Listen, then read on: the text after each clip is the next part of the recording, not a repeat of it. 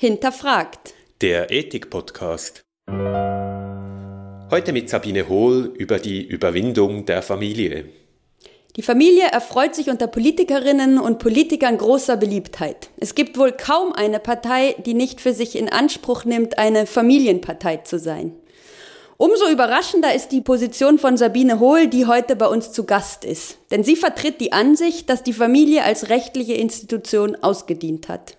Was genau sie damit meint und welche Alternative sie zur Familie sieht, darüber wollen wir in der heutigen Ausgabe von Interfragt sprechen. Sabine Hohl ist wissenschaftliche Mitarbeiterin am Institut für Philosophie hier an der Universität Bern. In ihren Publikationen befasst sie sich unter anderem mit der rechtlichen Regulierung von persönlichen Beziehungen. Derzeit arbeitet sie an einem Habilitationsprojekt mit dem provokanten Arbeitstitel Against the Family. Sabine, wenn wir über Familie sprechen, denken die meisten wohl an eine Gruppe bestimmter Menschen und deren privaten Beziehungen. Deine Kritik richtet sich aber gegen die Familie als rechtliche Institution. Und deshalb meine erste Frage, was meinst du damit? Inwiefern ist die Familie eine rechtliche Institution? Ja, du hast recht. Meine Kritik richtet sich gegen die Familie als rechtliche und auch als soziale Institution, würde ich noch anfügen. Zunächst mal ist die Familie einfach gesetzlich geregelt. Also man kann in der Schweiz das Zivilgesetzbuch aufschlagen und findet da Artikel über die Familie, also beispielsweise im Eherecht oder wenn es um die rechtlichen Pflichten und auch Rechte von Eltern geht. Also das ist einfach faktisch schon auf eine kollektiv verbindliche Weise geregelt. Und vielleicht aber noch wichtiger, ich denke, dass persönliche Beziehungen auch eine solche Bedeutung haben für das Leben der Menschen mit Blick eben auf gegenseitige Verpflichtungen, die man eingeht, aber auch auf die Verteilung von Gütern, dass sie auch Gegenstand politischer Entscheidungen sein müssen. Also selbst wenn es diese ganzen Gesetze jetzt nicht geben würde, müsste man irgendwie im Recht etwas über persönliche Beziehungen sagen aber nicht in der jetzigen Form. Zur Kritik kommen wir gleich. Ich möchte ja. noch ein bisschen besser verstehen, was da genau rechtlich geregelt ist. Du sagst, zum einen sind da Rechte und zum anderen sind da Pflichten festgelegt oder müssten rechtlich geregelt werden. Um welche Rechte und Pflichten handelt es sich da im Einzelnen? Also wichtige Rechte sind zum Beispiel die Rechte von Eltern mit Blick auf ihre Kinder. Also Eltern haben sehr weitgehende Rechte, ähm, Entscheidungen zu treffen über ja, praktisch alles, was das Leben ihrer Kinder betrifft. Was die essen, wie sich die anziehen, ob die mal an eine politische Demonstration mitgehen, ob die zur Kirche gehen und so weiter. Und bezüglich der Pflichten gibt es auch wieder auf Seite der Eltern natürlich ebenso weitreichende Pflichten, also die Pflicht, das Kind äh, zum Beispiel finanziell zu versorgen, sich um, um dieses zu kümmern im Alltag und so weiter. Rechte und Pflichten gibt es aber auch zwischen Ehepartnern beispielsweise. Also es bezieht sich nicht nur auf die Eltern-Kind-Beziehung. Jetzt äh, hast du zwei Arten von Beziehungen schon erwähnt, die zwischen Eltern und Kindern auf der einen Seite, die zwischen Ehepartnern auf der anderen Seite. Was hat jetzt der Familienbegriff eigentlich damit zu tun? Man könnte ja denken, ja klar, wir haben einen Ehebegriff im Recht und wir haben einen Elternschaftsbegriff im Recht, aber inwiefern haben wir einen Familienbegriff? Es gibt eine Idee der Familie, die hinter diesen ganzen rechtlichen Regelungen steckt. Und das Besondere dabei ist, dass viele verschiedene Aspekte von Beziehungen miteinander gebündelt werden in diesem Familienkonzept. Einerseits, dass sich die Leute emotional nahestehen und über lange Zeit zusammenleben. Dann gibt es eben auch diesen Aspekt der gemeinsamen Kindererziehung, der wichtig ist. Und auch die ökonomische Kooperation ist ein Aspekt. Also Familien sind gewissermaßen auch ökonomische Einheiten. Und all diese verschiedenen Dimensionen von Beziehungen werden gewissermaßen zusammengenommen. Und dadurch ergibt sich das, was ich einen hohen Integrationsgrad nenne. Also Familienmitglieder sind auf verschiedene Weise stark miteinander verbunden. Nun, auf den ersten Blick scheint für mich so, dass diese Einheiten, die du da beschreibst, wichtige Funktionen übernehmen, Fürsorge für die Kinder, vielleicht ökonomische ab, gegenseitige Absicherung. Du kritisierst das, das haben wir eingangs schon gesagt. Warum? Was ist jetzt problematisch an dieser rechtlichen Institution? Ich würde sagen, man kann es in zwei ähm, grobe Problembereiche unterteilen. Also das eine betrifft sozusagen das Innenleben der Familie und beim anderen geht es dann um die Rolle der Familie in der Gesellschaft. Vielleicht magst du zu beiden Aspekten kurz näher erläutern. Mit Blick auf das Innenleben der Familie, dort sehe ich das Problem vor allem im Unterdrückungspotenzial dieser Beziehungsform. Also der Familie wird ja eine Privatsphäre zugestanden, in die eben der Staat nicht eingreifen soll. Das bedeutet aber eben auch, dass ein Spielraum gelassen wird für die mächtigeren Familienmitglieder, die weniger mächtigen Familienmitglieder zu unterdrücken. Und das gilt natürlich in besonderem Maße für Kinder, die sehr wenig Schutz gegenüber ihren Eltern haben unter der aktuellen Regelung. Und dann gibt es auch noch ein zweites Problem, das mit dem Außenleben der Familie zu tun hat. Genau. Also das zweite Problem hat damit zu tun, welcher Status eben gerade diesem Beziehungsmodell der Familie zugestanden wird. Das hatte ich ja vorher kurz erklärt, dass es eben diese Bündelung verschiedener Aspekte gibt. Nun könnte man aber auch andere Beziehungsformen leben wollen, die eben diesen hohen Bündelungsgrad nicht aufweisen. Man will vielleicht in einer WG leben, aber ist dann in einer langfristigen Beziehung mit einer Person, die gar nicht dort lebt und Vielleicht hat man noch eine Freundin, die man finanziell unterstützen will. Und solche Modelle existieren dann gar nicht. Und die Familie ist eine privilegierte Form der Beziehung. Der zweite Aspekt weist nun auf wirklich alternative Formen hin. Ich hätte aber noch eine ganz kurze Nachfrage zum ersten Problem. Ich meine, das erste Problem, es gibt Abhängigkeiten in der Familie. Die Lösung scheint mir zu sein oder könnte sein, wir halten an der Familie fest aber sorgen dafür, dass diese Abhängigkeitsverhältnisse in anderer Weise behoben werden oder Sicherheitsmechanismen gegen diese Abhängigkeitsverhältnisse eingeführt werden. Warum genügt diese Lösung für das sozusagen interne Problem nicht? Also man kann natürlich die elterlichen Rechte einschränken. Ich denke, dass man, sobald man das auf eine effektivere Weise tut, doch bereits ziemlich stark an den Grundfesten der Familie zu rütteln beginnt. Also diese Rechte von Eltern, ähm, relativ weitgehende Kontrolle über ihre Kinder auszuüben, sind eben gerade die zentralen Rechte von Eltern. Ich denke, was du vorschlägst, ist, ist möglich. Also dem würde ich nicht widersprechen, aber das geht schon damit einher, dass man die Familie auch schon ein Stück weit in Frage stellt. Dann lass uns doch noch ein bisschen weiterdenken darüber, was denn die Alternative sein kann. Man könnte ja denken, ja, die Familie, da gibt es ein Unterdrückungspotenzial zwischen den Familienmitgliedern. Die offensichtliche Alternative, der Staat hat volle Rechte gegenüber den Kindern, staatliche Erziehungsheime scheint ja doch auch nicht ganz wünschenswert zu sein und möglicherweise auch ein Unterdrückungspotenzial mit sich zu bringen. Ja, auf jeden Fall. Das ist interessant, dass äh, du das erwähnst, denn es ist nämlich so, dass in der Literatur über die Familien der politischen Philosophie, die natürlich schon weit zurückgeht, gerade dieser Kontrast sehr oft herbeigezogen wird, dass man sagt, es braucht die Familie, weil die Alternative wäre, alle Kinder in eine Art Waisenhaus aufzuziehen unter staatliche Aufsicht. Das ist jetzt natürlich kein besonders attraktives Bild und auch, auch sicher keine liberale Vision. Aber ich glaube, dass man da meistens etwas übersehen hat, nämlich dass es eben nicht nur diese zwei Möglichkeiten gibt. Und die dritte Möglichkeit, die mir vorschwebt, ist eine andere Beziehungsform, bei der es weniger Abgrenzung von einer stark integrierten Gruppe gegen außen gibt und mehr Durchlässigkeit. Also eine Modularisierung der verschiedenen Dinge, die im klassischen Familienmodell zusammenfallen.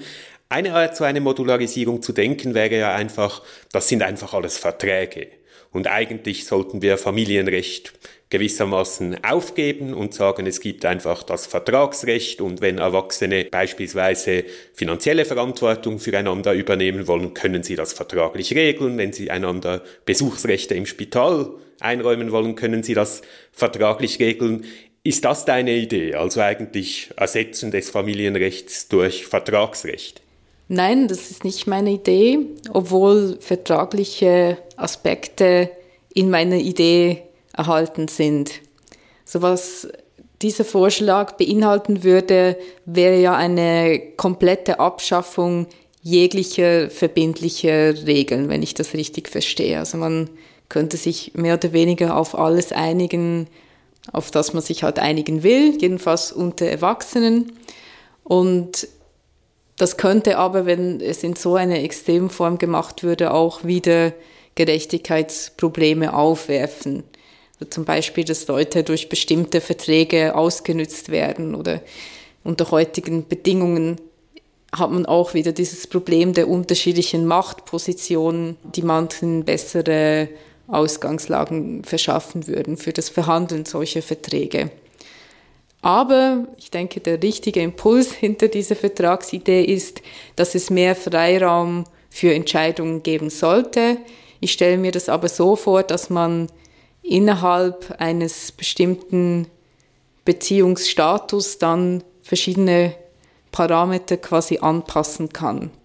Also man macht nicht von Grund auf einen Vertrag, sondern modifiziert einen bestimmten Beziehungsstatus. Jetzt haben wir abgelehnt, äh, die, nur die Kernfamilie als schützenswerte Einheit oder sozusagen eine sehr äh, integrierte Gruppe. Auch, dass es alles vertraglich ist und eine Alternative war, es sollte irgendwie einen Rahmen geben und innerhalb dessen können die Einzelnen aber natürlich verschiedene Familien oder Beziehungsformen und auch Erziehungsformen wählen. Jetzt, wie kommen wir zu diesem Rahmen? Es scheint mir jetzt irgendwo noch sehr eine spannende Idee, aber eine sehr abstrakte Idee. Man lehnt irgendwie den Wert dieser Familie ab, aber was ist die Alternative, auf die wir zurückgreifen, um zu bestimmen, wie dieser Rahmen festgelegt werden sollte? Das ist natürlich eine sehr komplexe Angelegenheit, wie das dann ganz genau ausschauen sollte. Ich kann vielleicht einfach ein paar Ansätze erwähnen, wie man das gestalten würde und was die Grundlagen sind. Also ein Wunsch ist ja eben, dass man verschiedene Beziehungsaspekte mit unterschiedlichen Personen wahrnehmen kann. Also müsste es eben einen Rahmen geben für diese verschiedenen Aspekte. Also damit ich beispielsweise mit dir mich irgendwie gegenseitig für das Alter absichern kann, müsste es dann einen Status geben, der so einen Zweck verfolgt. Und den könnte ich dann mit dir natürlich im gegenseitigen Einvernehmen eingehen. Und da würde es dann weitere eben vertragliche Aspekte geben, wie das genau ausschauen soll, aber auch bestimmte Prinzipien, von denen nicht abgewichen werden kann. Zum Beispiel, dass man nicht äh, einen Vertrag dann machen kann, bei dem nur ich dich unterstützen muss, du mich aber nicht. Das war jetzt schon ein konkretes Beispiel, Absicherung im Alter, die nicht an Ehe geknüpft zu sein scheint oder intime Liebesbeziehungen.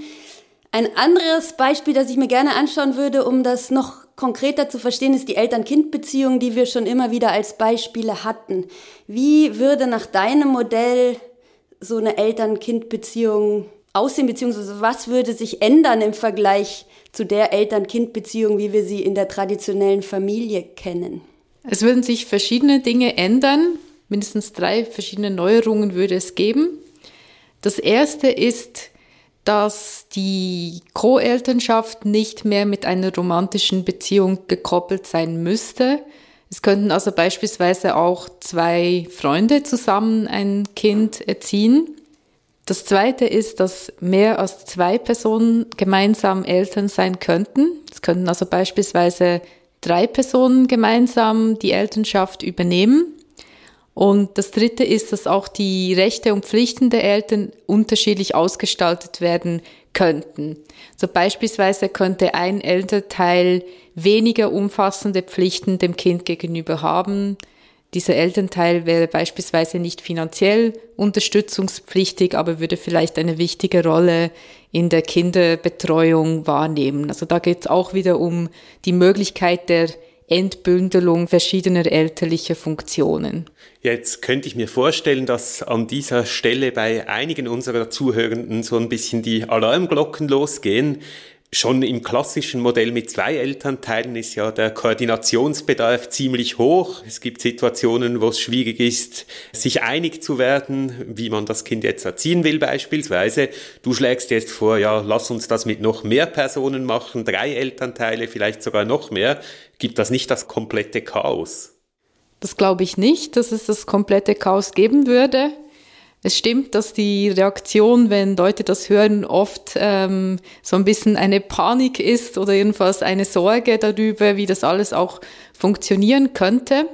Ich denke, dass ein großer Vorteil dieses Modells wäre, dass alles viel expliziter geregelt wäre, als es jetzt ist. Also es stimmt natürlich, dass der Koordinationsaufwand groß ist, aber einem Koordinationsaufwand kann man eben begegnen, indem man sich darauf einigt, wie man verschiedene Aufgaben verteilt und das auch niederschreibt, damit man weiß, worauf man sich einlässt. Und ich glaube, gerade das fehlt oft im, im heutigen Modell von gemeinsamer elterlicher Verantwortung, dass das so ein bisschen im Ungefähren bleibt, wer eigentlich genau was machen soll und muss und eben auch was passieren würde, wenn man sich als Paar irgendwann trennt. Das heißt jetzt natürlich nicht, dass diese Schwierigkeiten nicht bestehen, aber wir haben diese Möglichkeiten ja, also in anderen Lebensbereichen, zum Beispiel im Arbeitsbereich, schaffen wir es auch mit etwas komplexeren Rollenverteilungen und so weiter umzugehen. Gibt es nicht die Gefahr, dass Leute, die dieses Modell leben, dann doch wieder zurückrutschen würden ins klassische Modell bei diesen Kibbutz? Bewegungen war das ein bisschen so, da gab es die Idee, wir leben Elternschaft ganz anders, es gibt keine spezielle Beziehung mehr zwischen biologischen Eltern und ihren biologischen Nachkommen und dann haben die biologischen Eltern irgendwie doch wieder das Bedürfnis gespürt und sozusagen diese explizit ausgemachten Regeln verletzt. Hast du das Gefühl, die Gefahr würde bei deinem Modell auch bestehen? Das kommt jetzt natürlich eigentlich darauf an, was überhaupt im konkreten Fall abgemacht wurde. Also ich denke mal, du stellst dir jetzt so etwas vor wie eine Gruppe, sagen wir, von vier Personen und die sind nicht alle mit dem Kind biologisch verwandt und sagen sich, wir sind alle genau gleich Eltern. Aber dann stellt sich heraus, die biologische Mutter des Kindes ist trotzdem in einer engeren Verbindung mit dem Kind als die anderen. Also das kann natürlich immer sein, dass man die eigenen Erwartungen, die man dann ausbildet an eine bestimmte Form der Beziehung oder an eine bestimmte Variante der Co-Elternschaft nicht erreicht. Aber es ist auch nicht unbedingt meine Absicht zu sagen, dass eben beispielsweise biologische Elternschaft ignoriert werden soll oder nicht wichtig sein soll. Das kann ja durchaus in diesem Modell eine Rolle spielen dass die biologischen Eltern des Kindes beteiligt sind. Es geht vielleicht einfach um eine Ergänzung, dass zusätzliche Personen einbezogen werden. Und natürlich können auch Adoptiveltern ein solches Modell leben. Das Modell, das du vorschlägst, ist attraktiv aus Sicht der Eltern, scheint mir, oder aus Sicht der Erwachsenen, die sich überlegen, wir wollen gemeinsame Familie und jetzt machen wir uns aus, wie wir die Verpflichtungen da aufteilen. Das Kind kam jetzt noch nicht so sehr vor und eine Idee, die dem heutigen Recht bezüglich der Regelung von Familien zugrunde liegt, könnte auch sein, dass da die Rechte der Kinder in besonderer Weise geschützt werden. Besteht die Gefahr, dass das sozusagen zu sehr aus Sicht der Erwachsenen dann geregelt wird und die Kinder unter die Räder kommen und vielleicht Beziehungen sich auflösen, die sie eigentlich für ihr Wohlbefinden hätten fortsetzen müssen? Also gibt es eine Gefahr aus Kindesperspektive mit diesem Modell? Heutzutage steht sicher zumindest dem Anspruch nach immer das Kindeswohl im Vordergrund. Aber ich glaube, das wird auf eine bestimmte, etwas problematische Weise interpretiert. Und zwar so, dass möglichst Kontinuität erhalten werden soll zwischen Kindern und ihren Eltern, was natürlich gut ist. Aber das beschränkt sich dann eben auf vielleicht nur eine Person oder maximal langsam zwei. Also oft ist es ja sogar noch so, dass vielleicht durch eine Trennung der Eltern dann das Kind nur noch mit einem Elternteil wirklich eine kontinuierliche Beziehung erhalten kann. Also ich glaube, da wird eher das Kindeswohl zwar herbeigezogen als Begründung, aber ich bin mir nicht sicher, ob das immer so gut funktioniert. Also eben beispielsweise dadurch, dass man romantische Beziehung und, und Elternschaft verbindet, entsteht, glaube ich, eher eine Gefahr für das Kind, weil dann eben durch die Trennung der Eltern die Kontinuität der Beziehung bedroht wird. Jetzt in meiner Vorstellung, ähm, das stimmt, wir haben noch nicht so viel über die Kinder gesprochen. Als Kind habe ich natürlich Vorteile, wenn ich eben, das klingt jetzt etwas seltsam, aber wenn ich auch vor meinen Eltern geschützt bin, ein Stück weit. Also wenn ich beispielsweise mehr Eltern habe, ist es unwahrscheinlicher, dass mir ein Elternteil irgendwas Übles antun kann, weil noch andere Personen da sind, die da vielleicht angreifen können und die eben auch nicht in so einer starken Abhängigkeitsbeziehung von dieser einen Person stehen. Also das Kindeswohl wäre ein Aspekt, der in dieser Rahmenregelung auch berücksichtigt wurde, die du vorhin genannt hast.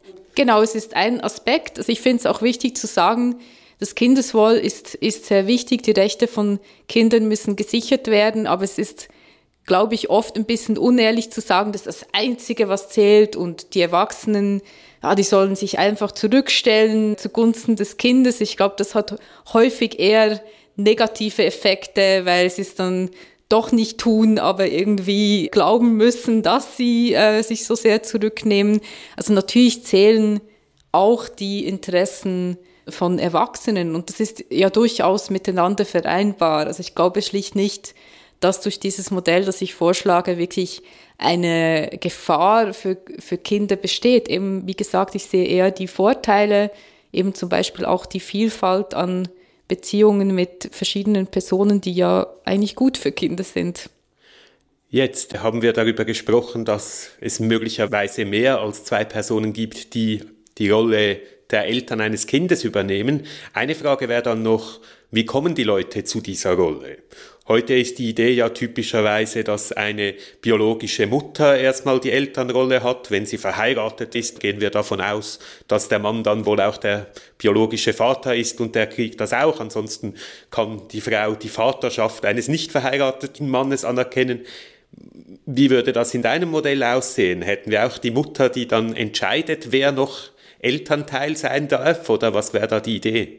Das ist ein sehr interessanter Punkt und ich muss gestehen, dass ich mir da noch nicht ganz im Klaren bin, was ich letztendlich sagen soll. Also ich denke, man muss auf jeden Fall von der ähm, biologischen Mutter ausgehen, weil sie natürlich von Anfang an schon eine Beziehung zum Kind hat. Also zu dem Zeitpunkt, wo das Kind geboren wird, steht die biologische Mutter schon in eine Beziehung zu diesem Kind und selbstverständlich hat sie dann bestimmte Rechte, die damit verbunden sind.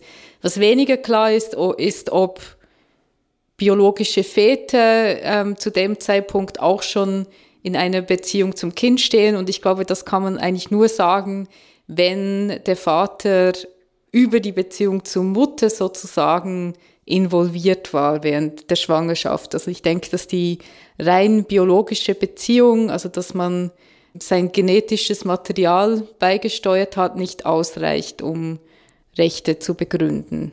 Aber das wirft natürlich ganz viele Fragen auf, weil es eine Asymmetrie gibt zwischen den Geschlechtern dadurch.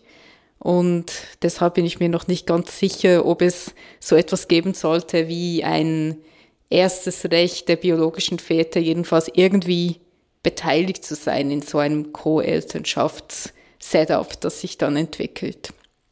Sabine, ganz herzlichen Dank für das Gespräch. Danke. Sie hörten eine Folge von Hinterfragt, dem Ethik-Podcast mit Anna Goppel und Andreas Gasse. Sämtliche Folgen des Podcasts finden Sie auf unserer Homepage unter www.ethik.uzh.ch slash hinterfragt.